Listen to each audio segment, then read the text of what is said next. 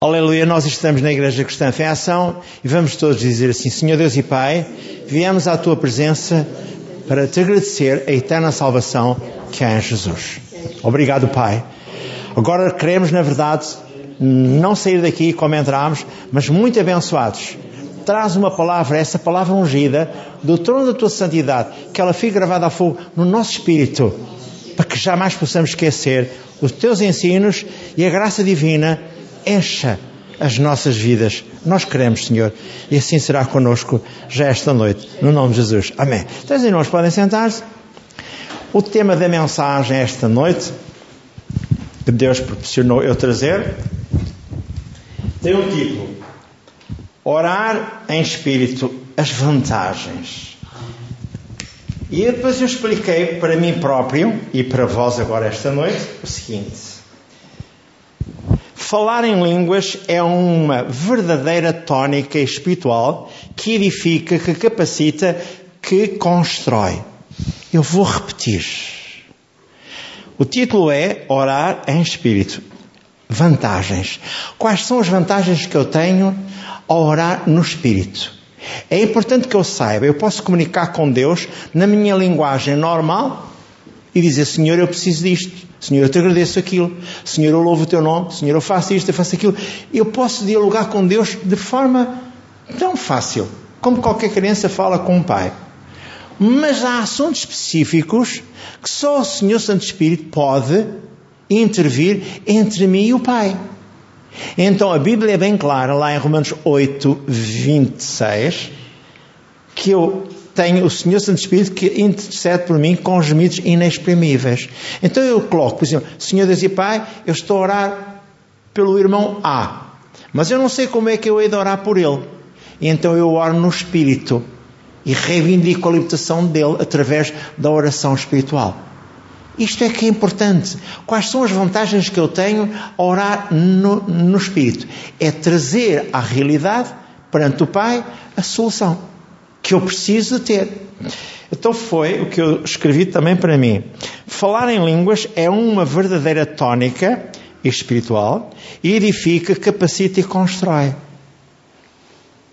Porque o próprio Senhor Jesus diz que nós temos que, na verdade, estar mais próximo dele e podemos, na verdade, ser abençoados pelo Senhor Santo Espírito que foi enviado a pedido dele ao Pai para estar connosco. Ele é que vai trazer-nos o discernimento. Quando eu leio o contexto de João 16, 8 e 9, diz que quem convence o homem do pecado, da justiça e do juízo divino é o Senhor Santo Espírito. Então, Ele é que convence. E Ele também vai intervir entre mim e Deus a pedido meu para que o Senhor Deus e Pai possa resolver o meu assunto. Eu peço ao Pai, em nome de Jesus, que seja resolvido este assunto. E ele vai, em gemidos inexprimíveis, junto do Pai, a interceder por mim. Ainda hoje eu estava a ler que Jesus está junto do Pai a interceder por mim. Ele está sempre pronto e disposto a colaborar conosco. Mas vamos agora ver qual é a maneira mais rápida de podermos obter a resposta. É com o coração preparado, sensível e também com a oração no Espírito, ou em Espírito. Começando para vos ajudar, vou-vos mostrar também depois, ao falar alguns assuntos, sobre testemunhos muito especiais, como com o Espírito Santo nós podemos ser muito abençoados. A importância da oração em espírito ou no espírito, quando fazemos, o nosso espírito não fica restrito pelas limitações humanas. Eu oro.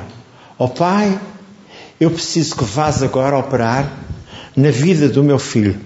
E tu sabes que eu sou, na verdade, um pai extremoso, que te amo a ti e que estou sempre contigo. Mas eu já repreendi o espírito de incapacidade, o espírito de morte, o espírito, todo aquele espírito que estiver a perturbar a vida de um filho meu. Eu faço um relatório e digo, não sei orar como convém, mas desde já reivindico a libertação total do meu filho. E começa, Lori Barahana Rasa Hablogush, Libarama Nahablohora Bará. Eu começo a orar no Espírito. que vem a fluir do meu espírito para, para, para, para cima. Quando eu leio o contexto de João 8, 37, fala também rios de água viva fluirão do meu espírito. Disse o Senhor Jesus. Então, isto é tudo real. Eu tenho é que saber conjugar as coisas que Deus quer que eu conjugue na minha linguagem normal com a linguagem espiritual. Para que eu possa ter, como eu disse, mais vantagens. E as vantagens é solução imediata. Tudo que eu peço ao Pai crendo já é meu. Não é o que diz lá em Marcos 11, 23 e 24. É. Tudo que eu peço ao Pai, orando, crendo, já é meu. Agora eu tenho que ter a plena certeza que isto é real. E a plena certeza vai dar-me a mim a entender que a palavra de Deus é verdadeira. E ele, e ele, Deus, é imutável. Eu também digo assim, ó Senhor Deus e Pai, tu dizes na tua palavra em 1 Coríntios 6, 17, que o que se ajuda contigo é contigo um só Espírito.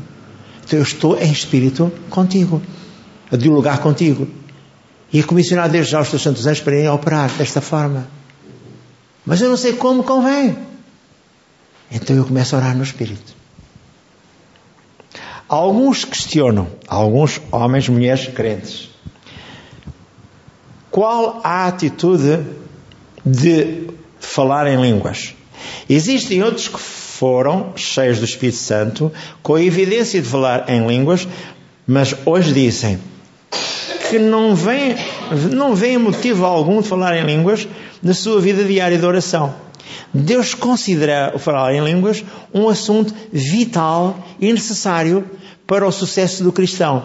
Deus não coloca na sua palavra coisas desnecessárias, nem encheu a Bíblia de assuntos sem importância. Logo, os ensinos sobre falar em línguas são vitais para o cristão bem-sucedido. E aqui é que está o problema. É que as pessoas não conhecem a verdade da palavra de Deus. Porque se conhecessem a verdade da palavra de Deus, tudo o que dissessem crendo, cheira a Deus.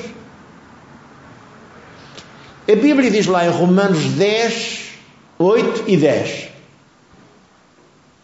que creio com o meu coração e creio com as minhas palavras. Se eu não falar a existência o que eu creio, eu não vou ter. Se eu não orar no Espírito, eu não vou acumular a benção. Analisando os textos bíblicos, a Bíblia menciona em 1 Coríntios 14, 15 que farei, pois. Orarei com o Espírito, mas também orarei com a mente. Cantarei com o Espírito, mas também cantarei com a mente. No contexto de Efésios 6,18, lê-se: orando em todo o tempo, com toda oração e súplica, no Espírito. E ao orar no Espírito, eu vou recarregar a minha bateria espiritual. Os telemóveis têm uma bateria que é necessário recarregar de X em X, X em X dias, X em 6 horas. Conforme a bateria é mais fraca ou menos fraca. Então eu tenho a necessidade de recarregar a minha bateria espiritual diariamente. Para que eu possa ter comunicação limpa e diária com Deus. E este é o problema da igreja, que ainda não assumiu esta verdade. Ainda não conseguiu consciencializar-se desta verdade.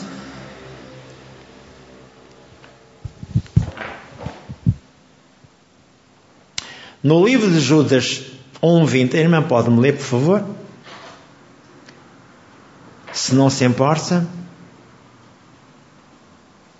E antes que leia, eu digo o contexto de Efésios 6,18. Orando em todo o tempo, com toda a oração e súplica no Espírito, e vigiando nisto, com toda a perseverança e súplica por todos os santos. O próprio irmão Paulo dizia que era importante orar por ele, orar pela igreja, orar uns com os outros, para que Deus pudesse ser manifesto em nossas vidas. Era uma... Judas, capítulo, só tem um capítulo. Judas 1.20. O que é que diz aí, Judas 1.20? Fala daquilo que a gente está a dizer. Tem que aprender a ler essas palavras. Mas vós, amados, edificando-vos sobre a vossa santíssima fé, orando no Espírito Santo. Obrigado. Então, não sou eu que digo, mas é a palavra de Deus que me transmite a verdade bíblica. Se eu não orar no Espírito, porque eu sei que em Joel 2,38 foi prometido o derrame do Espírito Santo. Sei que também em primeira, aliás, em Atos capítulo 2, foi derramado no dia de Pentecostes o Senhor Santo Espírito, com a evidência de todos falarem novas línguas. Estavam 120 juntos e todos falavam nas suas próprias línguas. Toda a gente sabia. E Deus estava a operar. Agora compete-me a mim compreender o seguinte. Importante saber que, após a descida do Espírito Santo em Atos 2.4, o dom de línguas deu origem à nova dimensão. Ao cumprir-se o dia de Pentecostes, apareceram umas línguas como que de fogo que se distribuíam sobre cada um deles. Pousou uma. Verso 4 diz: E todos ficaram cheios do Espírito Santo e começaram a falar em outras línguas, conforme o Espírito Santo lhes concedia que falassem. O verso 17 diz que ele confirma a profecia de Joé 2:28. E acontecerá nos últimos dias que derramarei do meu espírito sobre toda a carne e vossos filhos e vossas filhas profetizarão. Depois falam nos velhos, falam, falam em toda a gente. Mas continua a dizer: orar no espírito tem a graciosidade, de Deus de me ajudar a compreender a verdade bíblica.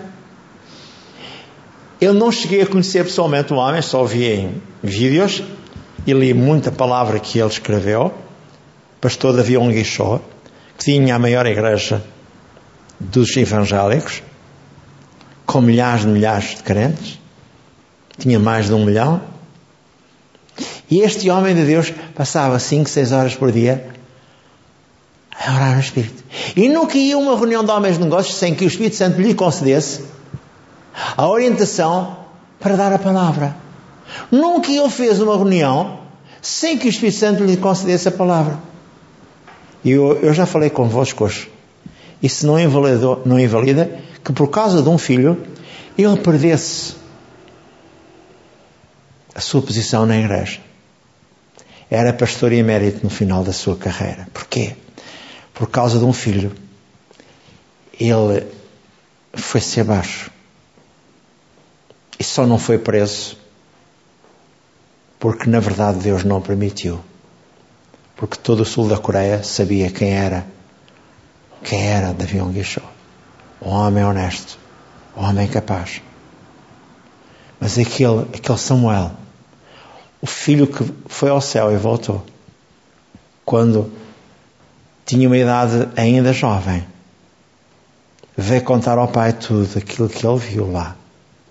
Ele tinha uma predileção muito especial sobre Samuel.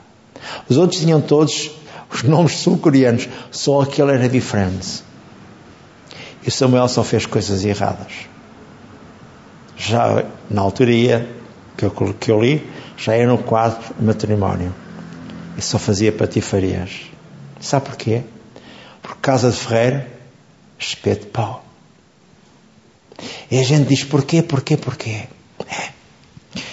Um dia, quando falámos com o nosso irmão Davi um lixou nos céus ele vai não querer falar mais no assunto. Agora ouça. O recarregar da nossa bateria espiritual capacitar-nos-á em Cristo Jesus a entrar na dimensão espiritual, ter comunhão com o Espírito Santo. A nova linguagem levar-nos-á à presença de Deus quando oramos no Espírito, não há limitações humanas. Deus transmite-nos as revelações que de outra forma seriam impossíveis a um nível pessoal sabermos. E para vossa satisfação, o diabo não consegue, forma alguma, entrar na nossa linguagem espiritual nem discernir o que estamos a falar em espírito. Ele não consegue retraduzir aquilo que nós falamos com o Espírito Santo e o próprio Deus. Isso é maravilhoso. Não há limitações.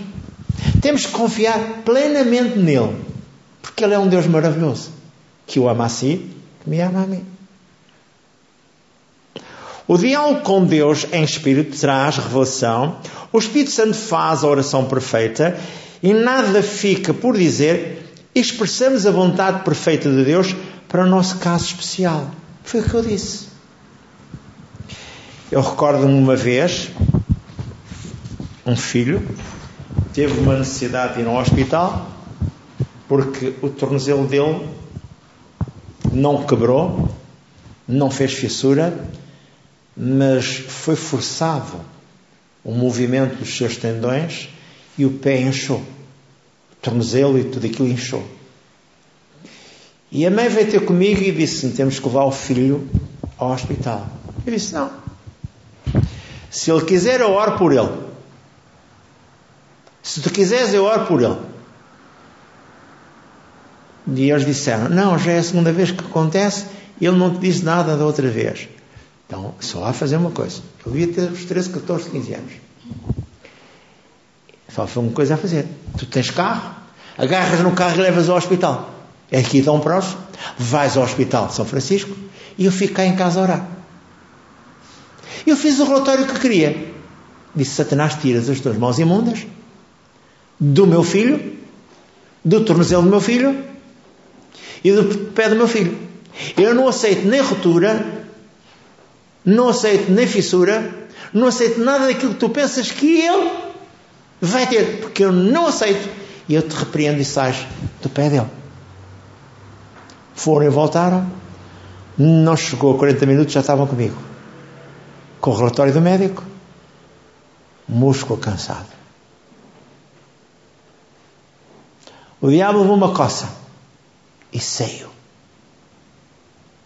E eu orei no Espírito e disse: Senhor, não sei orar como convém, mas desde já tenho este relatório. Eu não aceito nada disto do diabo. E comecei a orar no Espírito. E orei 20 minutos e fiquei ali no sofá à espera que eles chegassem. Passado mais uns 20 minutos, chegaram eles. E eu fiquei muito satisfeito, porque a oração com Deus resulta. E o diabo tem que ser afastado. É isso que eu tenho que decidir. Se eu decidir assim, serei abençoado. Se não, olha, eu tenho, tenho que sujeitar àquilo que o diabo quer. Mas eu não aceito nada que do diabo. E você aceita? Eu não aceito. Você aceita? Não aceita. Jesus Cristo, o nosso exemplo. Para compreendermos melhor a razão da linguagem espiritual, quando do batismo de Jesus desceu sobre ele a plenitude do Espírito e a sua ida ao deserto comprova o, comprova o teste que foi feito. Em Lucas capítulo 4, eu vou ler os, os primeiros versículos, diz que o resistir aos ataques do inimigo foi porque ele estava cheio da presença de Deus. Porque ele não atuou nesta terra como Deus. Ele atuou, sim, com o Espírito Santo, mas não como Deus. Ele fez tudo debaixo da orientação divina. Sempre que os discípulos o encontravam, ele estava a orar. Olha o que diz aqui no capítulo 4 de Lucas, logo no primeiro versículo. E Jesus, cheio do Espírito Santo, voltou do Jordão e foi levado pelo Espírito ao deserto. E 40 dias foi tentado pelo diabo. E naqueles dias não comeu coisa alguma. E terminado eles, teve fome e disse-lhe o diabo: Se tu és o filho de Deus, diz a estas pedras que se transformem em pão. E Jesus respondendo, disse: Está escrito que nem só de pão viverá o homem, mas de toda a palavra que sai da boca de Deus. E tentou outra vez. E a resposta à tentação do versículo 6 disse assim: Diabo disse-lhe: Dar-te-ei este poder e a sua glória, que a mim me foi entregue e dou a quem quiser. Portanto, se tu me adorares, tudo será teu. Ele mostrou-lhe no momento, do, do tempo, os reinos e tudo aquilo. E a resposta de Jesus é Disse-lhe: Vai-te, Satanás, porque está escrito: Adorarás o, Senhor, adorarás o Senhor teu Deus e só Ele servirás. E no versículo 12 diz a mesma coisa. Quando ele foi levado ao pináculo do templo de Jerusalém, respondeu Jesus: Não tentarás o Senhor teu Deus. Então, ouça, se ele não tivesse cheio do Espírito Santo, cheio da presença de Deus, era mais fácil ao diabo resolver o problema dele. que era magoar o coração de Deus na pessoa de Jesus. Mas Jesus era, na verdade, Deus e homem. 100% Deus, 100% homem. Mas não atuou na terra como homem. Aliás, como, como, como Deus, mas como homem. Cheio da plenitude da presença do Pai. Ele não tinha pecado.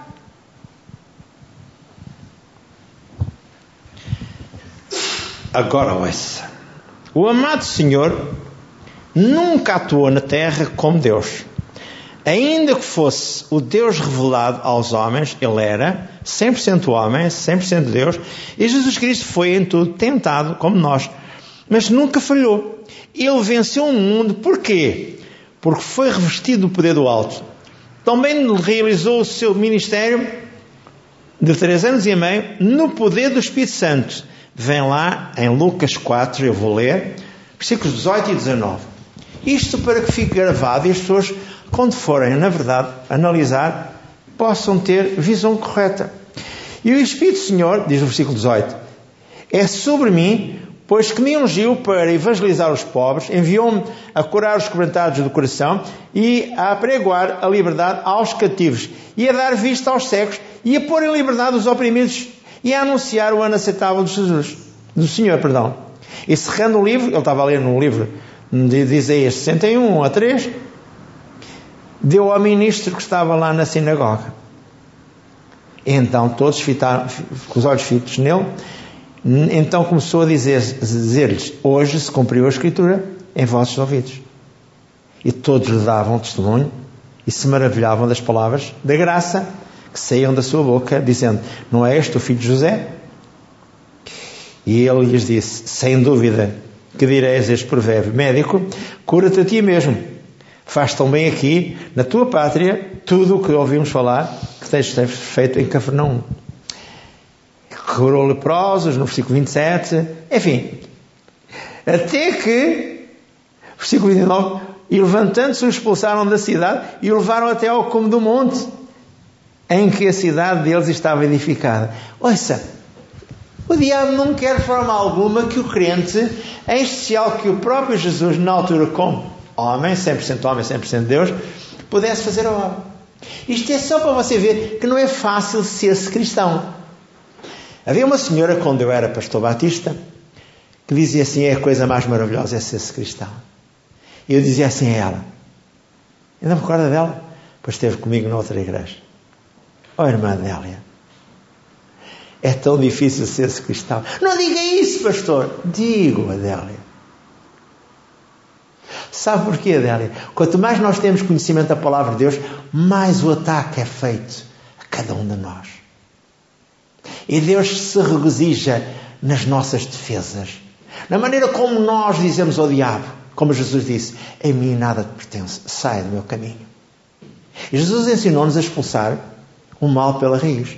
Quando ele orou e disse à figueira: Nunca mais como alguém de ti. E a figueira secou porquê? Pela raiz. É um ensino para nós repreendemos o problema da doença. Ainda alguém me telefonou esta tarde, eu telefonei esta tarde a essa alguém. Eu disse-lhe: Não fiques triste. Vamos orar. Vamos ordenar que o cancro que está nesse pulmão saia. No nome de Jesus Cristo. Tu crês? E ela disse: Eu creio, pastor. Então vamos ordenar que esse velhaco, esse demónio que está sobre o teu pulmão, saia. Em nome de Cristo. Está concordado na terra, está concordado no céu. Não duvides. É para isso que nós somos os cristãos. O que é um cristão? É um seguidor de Cristo. O que ele fez, diz lá em em João 14, 12, fareis as mesmas obras que eu fiz, fareis maiores porque eu vou para o Pai. Então o que é que a gente anda cá a fazer? Não diz também que nós somos o sol da terra e a luz do mundo. Então o que é que a gente está cá a fazer? É interceder uns pelos outros. E Ele está a interceder, interceder por nós junto do Pai. É, é o que está escrito no contexto de João 31 a 39. Ele está sentado o Pai a interceder por si e por mim. Qual é o problema? Aceita esta verdade clama a mim, diz Deus em Jeremias 33, 3. E eu te mostrarei quantas coisas tenho para te mostrar. Então ouça. Jesus foi em tudo o nosso substituto. Jesus Cristo afirmou que aquele que crê em mim fará as mesmas obras que eu fiz e as fará maiores. Porque faríamos as mesmas obras. João 14, 12. O próprio Deus, aliás, o propósito de Deus é que em tudo sejamos iguais a Jesus, a fim de sermos seus substitutos. Em João 14, 16 e 17 fala-nos da presença de Deus e Jesus nunca sofreu pobreza, nunca sofreu doenças, nunca sofreu opressão, nunca sofreu depressão ou qualquer outra represália. Então o que é que nós estamos aqui a fazer?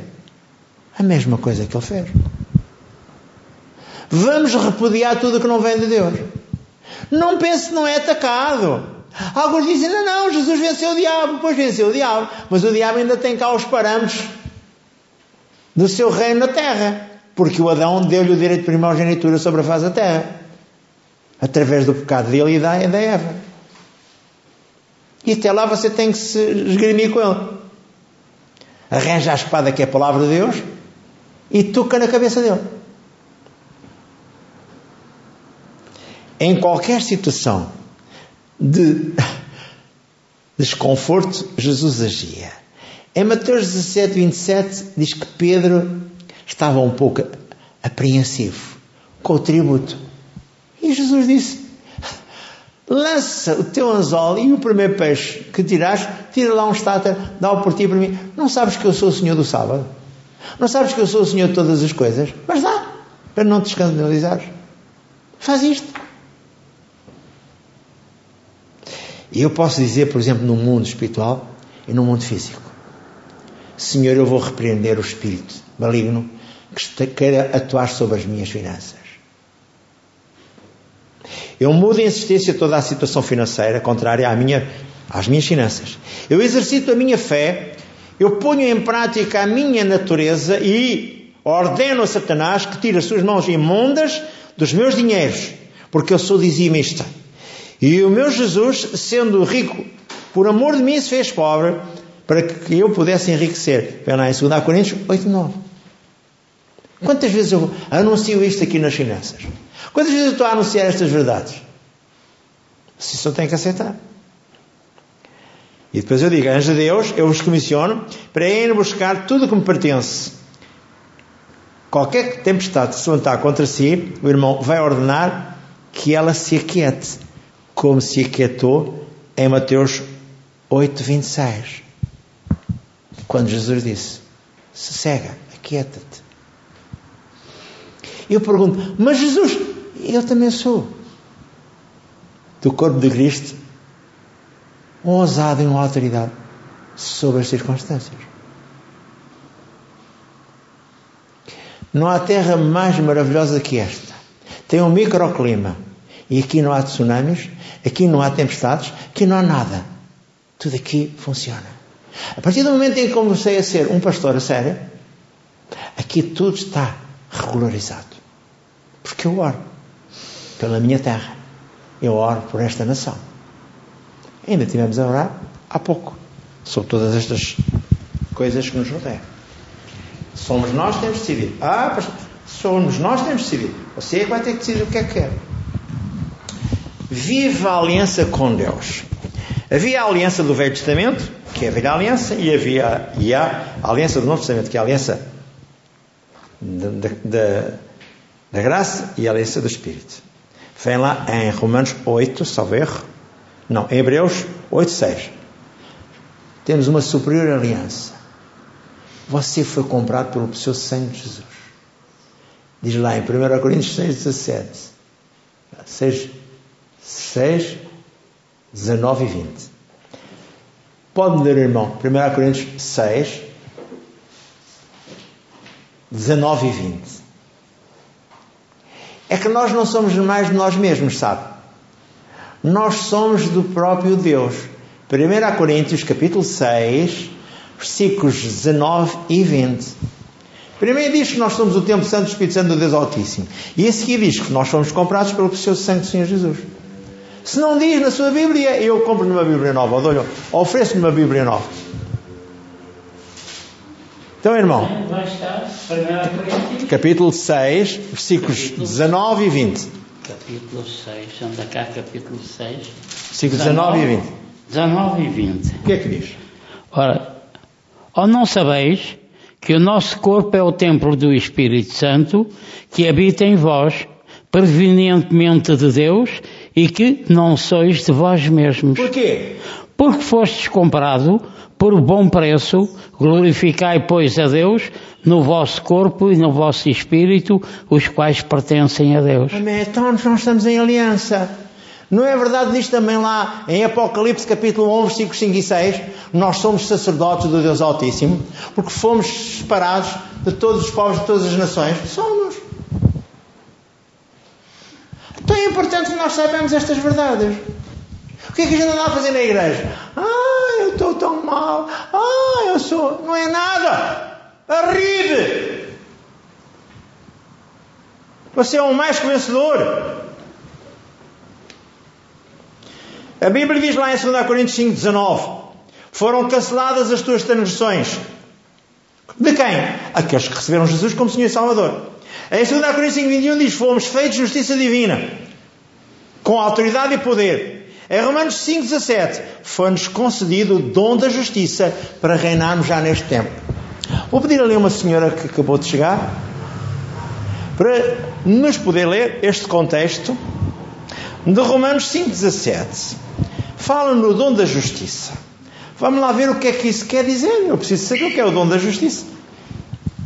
Romanos 5,17. Porque, se pela ofensa de um só a morte reinou por esse, muito mais os que recebem a abundância da graça e o dom da justiça reinarão em vida por um só, Jesus Cristo. Reinar- Tu enganaste. Reinarão, eh, reinarão, quando tiverem mortos. Em vida. Ah, em vida. Então está bem. Se é em vida, é em vida, é agora. Não é amanhã. Não é quando for, quando, quando for possível, não, não. É sempre. Nós somos filhos do Deus Altíssimo. Temos o dom da justiça connosco, não pelos nossos próprios méritos. Nós temos de ter a ousadia de dizer ao diabo: para! E ele tem que parar.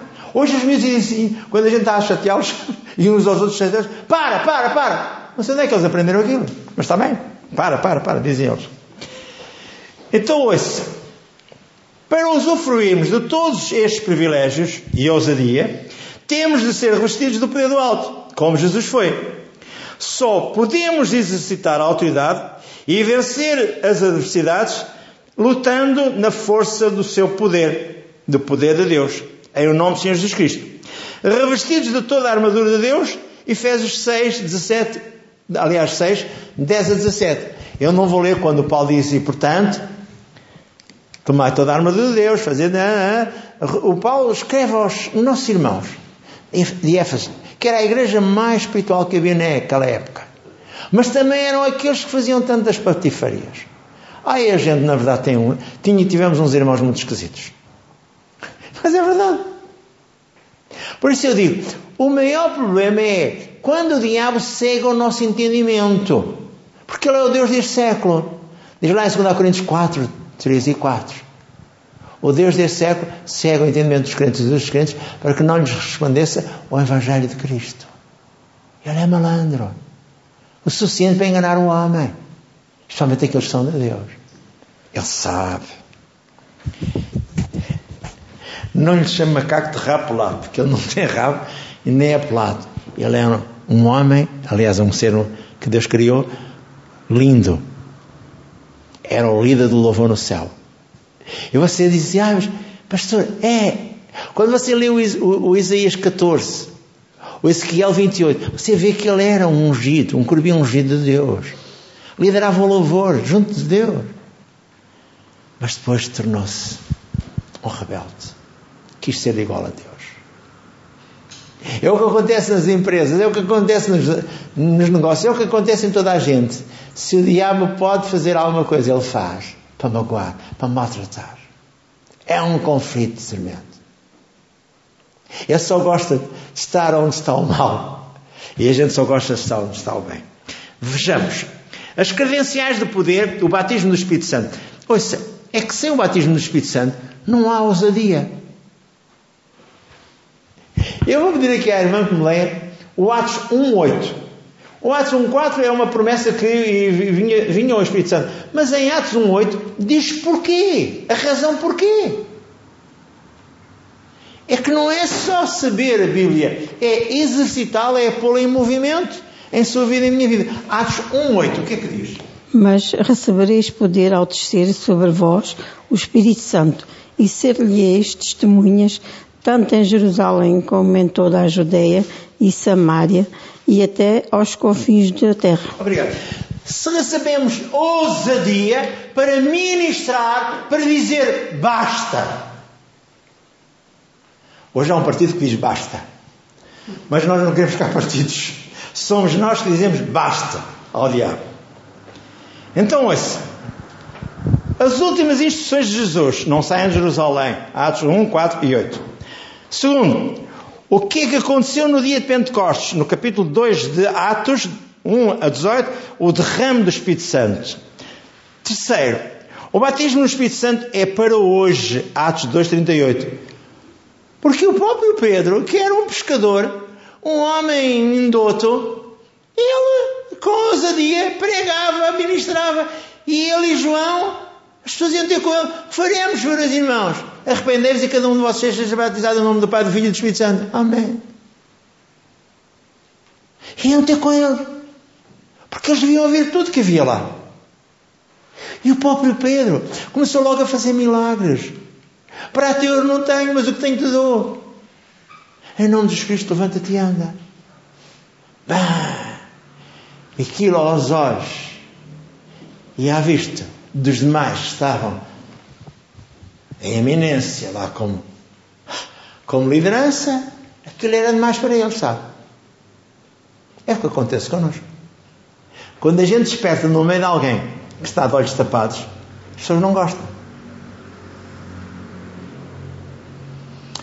O batismo no Espírito Santo é o poder de Deus para as nossas vidas, para vencermos este mundo, que é um modo de vida como as pessoas vivem, para vencermos as tentações, para vencermos o diabo e para a nossa vida pessoal. A direção do Espírito Santo diz lá em, em Isaías 11.2 que é o Espírito Senhor, o Espírito de sabedoria, entendimento, conselho, fortaleza, conhecimento e temor do Senhor. Quer dizer, são os atributos divinos que vêm sobre nós para que eu sabiamente me possa conduzir porque eu possa saber dirigir-me e ser um vencedor. Para andarmos ou para ajudarmos os outros, para orarmos pelos outros, para evangelizar o mundo. Falando em mistérios com Deus. Ao ler o contexto de 1 Coríntios, vou pedir àquela jovem que está ali, sentada, que me leia 1 Coríntios 14, versículos 2, 4 e 18. E ela vai ler, pois, quem fala em outra língua não fala ao homem senão a Deus, visto que ninguém o entende, senão Deus. E em espírito fala de mistérios, verso 4 diz: edifica-se a si mesmo.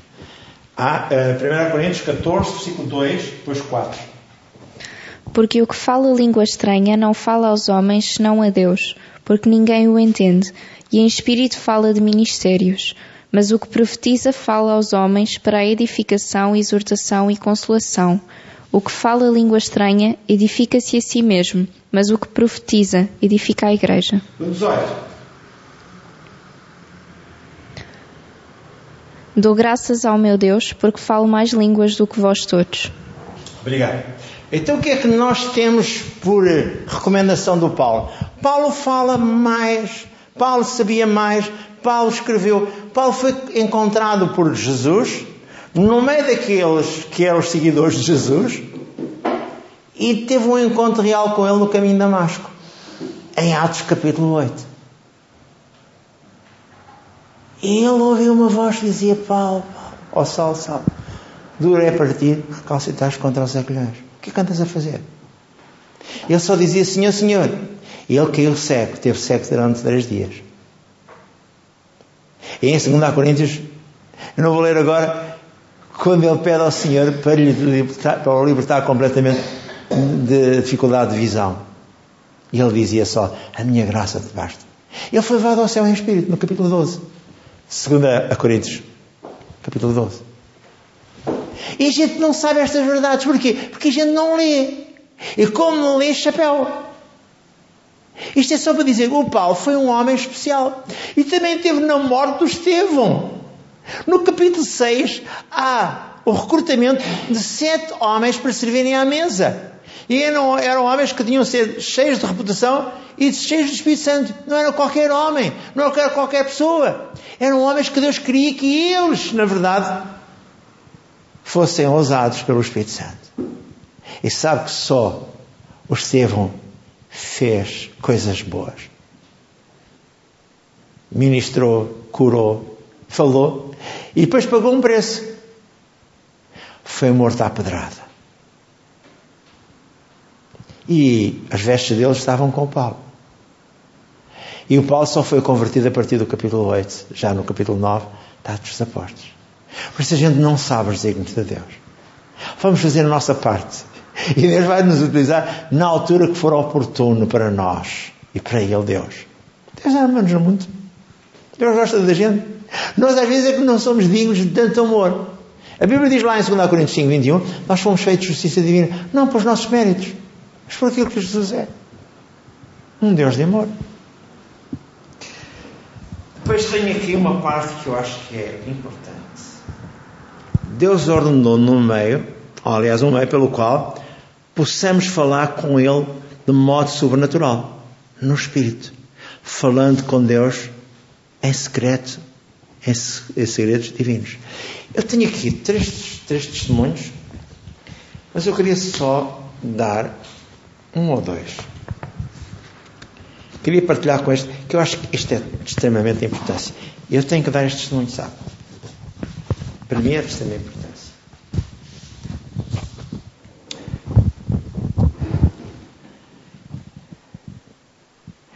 A certa altura, um homem de Deus, que é na terra, foi conhecedor de um assunto. Um pastor na Califórnia contou a história de um menino judeu. Não tinha muitos amigos, porque tinha acabado de sair de Israel para os Estados Unidos, de modo que um dos meninos da igreja fez amizade com ele e convidou a ir à igreja. De início, o menino judeu recusou-se a ir à igreja, dizendo que não acreditava em Cristo. Começou, porém, a pensar que não devia ser tão obstinado para com esse menino cristão. Ele era o único que o tratava com bondade. Concordou ir um dia com ele. Durante o culto, uma senhora levantou-se e pediu ao pastor para orar. Tinha um impulso no espírito para orar em línguas e deu uma mensagem. Nenhuma interpretação foi dada, ninguém sabia. O pastor disse: Esperei alguns minutos. Finalmente, quando não houve interpretação da mensagem em línguas, seguimos o culto. Quando eu cumprimentava as pessoas, depois do culto, o menino judeu perguntou-me quem foi aquela senhora que falou comigo. De início não compreendi a questão que ele pôs, ou a pergunta que ele fez. E passo a explicar. Aquela senhora que se colocou em pé, no culto, falou no meu idioma hebraico e até me chamou pelo meu próprio nome. Ela contou-me aquilo que eu estava a pensar, disse-me que Cristo era o Messias e que eu devia crer nele. Ele parecia ressentido porque ela falou diretamente com ele, na frente de toda a congregação. Falei-lhe: Olha, meu jovem, aquela senhora é uma senhora viúva e inculta, só tem poucas letras. Ela nem sabe o teu, o teu idioma, ela só sabe falar o americano é mal. Ela sustenta-se por meio de lavar roupas para fora. Ela não fala nenhum idioma, senão o inglês. Então chamei aquela mulher e apresentei a ele, a fim de o menino poder ver, pela própria expressão da senhora, quem era aquela mulher inculta. No domingo seguinte à noite, o menino judeu estava de volta em nosso culto e naquela mesma noite entregou o seu coração a Cristo. Esse menino judeu recebeu Cristo como seu Messias e Salvador. Como resultado de uma viúva humilde ter-se cedido à operação do Espírito Santo para falar àquele menino perdido. É, é tão importante. A certa altura, um outro testemunho é este. Quando eu era um jovem pastor, dizia pastor Tegen, numa igreja comunitária lá longe, no interior, fiquei hospedado com em casa de um dos casais da igreja. A mulher estava gravemente enferma, com úlceras no estômago, e não podia comer nada senão comida para bebés. E tomava ovos crus batidos no leite. Até mesmo isso era difícil para ela manter no estômago. Depois ela recebeu o batismo no Espírito Santo. Eu não estava presente, mas ela contou-me a respeito da sua experiência ao receber a plenitude do Espírito Santo e de falar em outras línguas. Ninguém lhe impôs as mãos para orar em favor de cura dela, mas a partir do momento em que ela recebeu o Espírito Santo, foi curada instantaneamente e já podia comer tudo o que lhe apetecia. Numa igreja do Davi Guichó, uma mulher também recebeu o batismo do Espírito Santo e veio para casa. Ela era uma cega de 30 anos, tinha uma miúda dos seus 6, 7 anos que a conduzia à casa e à igreja, e quando estava numa manhã a lavar-se, ela sentiu um ardor nos olhos. E ao sentir um ardor nos olhos, ela começou a ver algo que nunca tinha visto antes, porque ela era, há 30 anos, que era a idade dela, completamente cega, tinha tudo cerrado. Deus começou-lhe a abrir as pálpebras, começou a, a, a ver, veio para o quintal, espreitou o quintal e disse-lhe: Vejo os homens como árvores.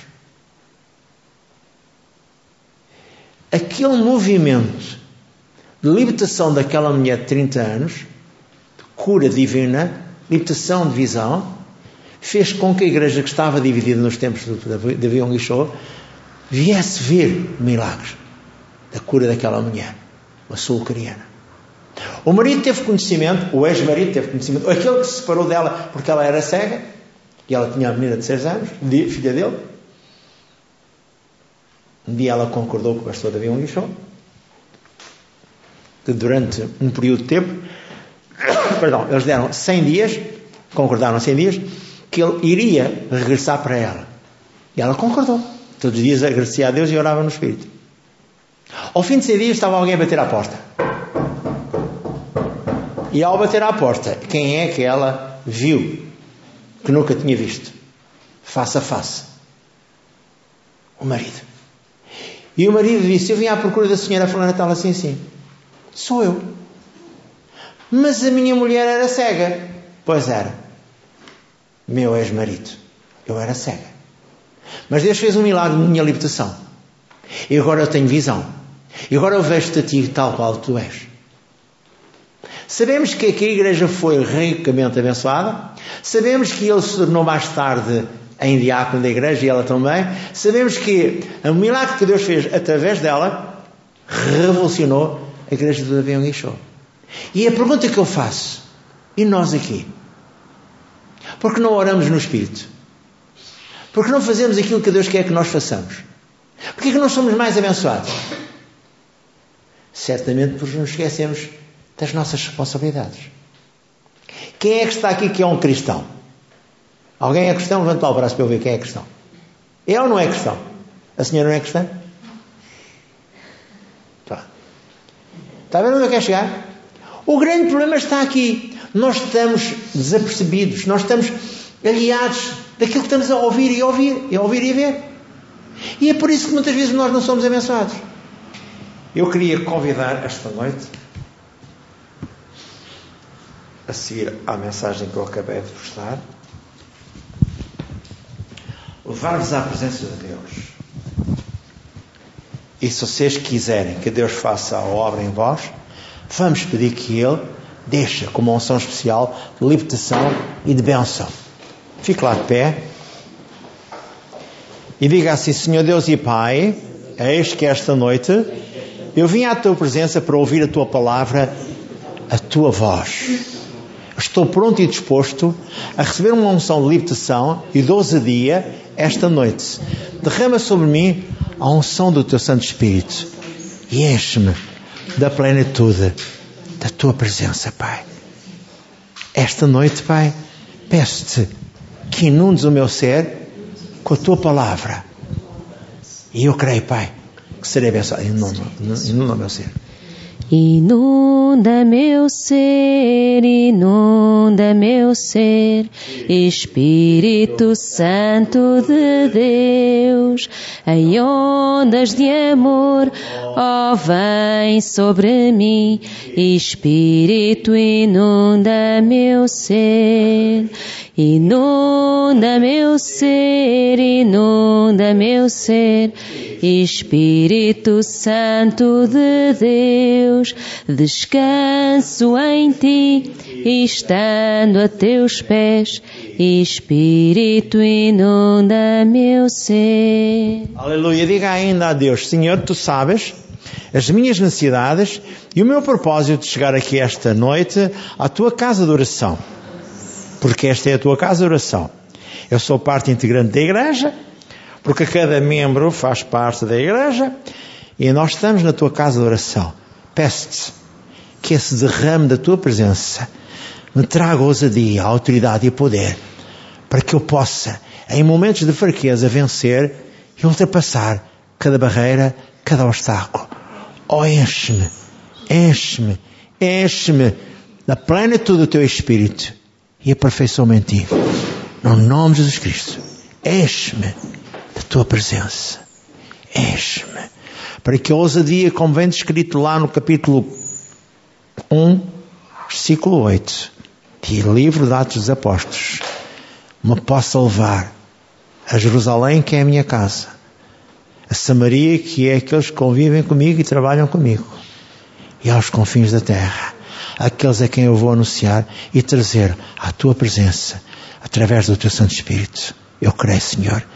E assim será comigo esta noite.